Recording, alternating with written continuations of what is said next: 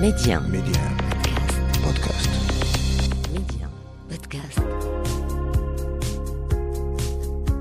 60% des Africains ont moins de 24 ans. Notre continent est donc assis sur un sac d'or qui n'est rien d'autre que ses enfants.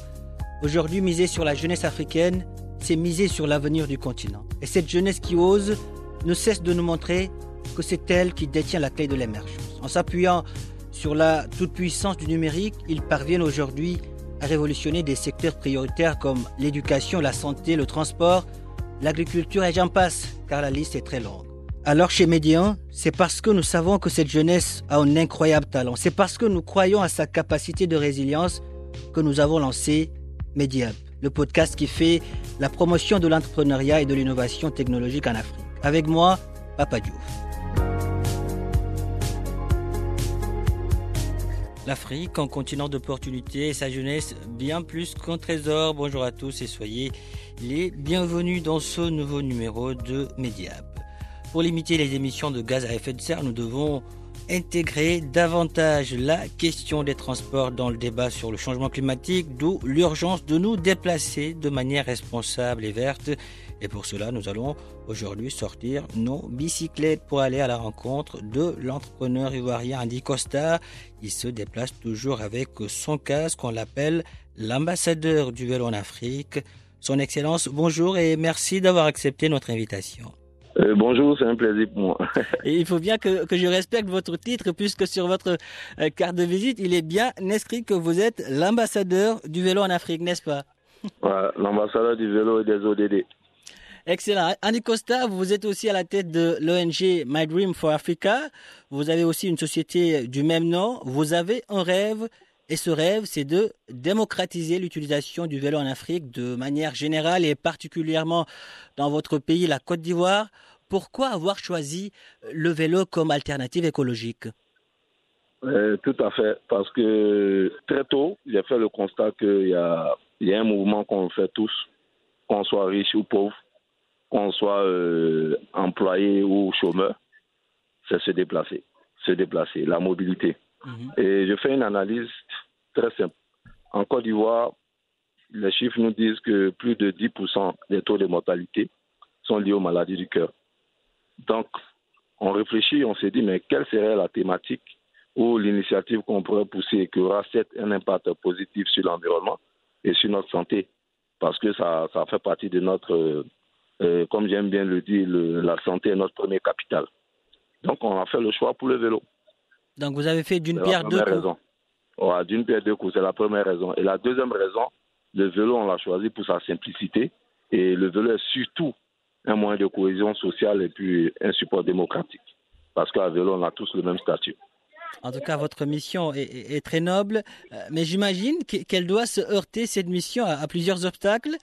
Le premier est d'ordre infrastructurel, puisque dans votre pays, l'existence de pistes cyclables pose problème. Est-ce que cela ne vous, ne vous freine pas parfois dans votre élan? Euh, Pas du tout. Au contraire, c'est un prétexte pour nous de continuer notre combat lié à la mobilité à vélo. En marketing, on dit un produit répond à un besoin. Si nos États africains ne sentent pas le besoin de leur population de se déplacer à vélo, ils ne vont jamais investir dans une infrastructure dédiée au vélo parce que ce n'est pas leur priorité. Mm. Donc voilà. Est-ce que parfois vous n'avez pas l'impression de, de prêcher dans le désert lorsque vous sensibilisez sur l'urgence de recourir au, au, vélo pour un transport moins polluant? Euh, Bon, cette notion, cette perception des choses n'est pas forcément liée au vélo. Mm. C'est lié à la nature de l'homme. L'homme est réfractaire au changement. Mais je suis convaincu d'une seule chose, quand on reste focus et on s'arme d'abnégation et de courage, les lignes bougent. La preuve aujourd'hui, a, 10 ans en arrière, on n'était pas au même positionnement que nous sommes aujourd'hui dans la thématique liée au vélo. Euh, récemment, à la COP 15, on a réussi à mettre le chef du gouvernement, le Premier ministre Patrick Hachi à vélo. C'est des choses qu'on ne pouvait pas penser avant. Il n'y a pas que lui, il y a également d'autres stars que vous invitiez souvent. Ouais. ouais Didier Drogba, Samuel Leto, Magic System, voilà. Parce qu'on a compris très tôt aussi, pour vouloir démocratiser l'usage du vélo, mm. on devait aussi changer le branding du vélo. Parce que le vélo n'a pas la même notion en Afrique qu'ailleurs. Donc, il fallait donner une autre image euh, du vélo pour que d'abord le vélo soit accepté. Parce que la première règle du changement, c'est la mentalité. Si on n'accepte pas on ne pourra pas euh, être à vélo. Excellent. En tout cas, vous restez quelqu'un de, très engagé.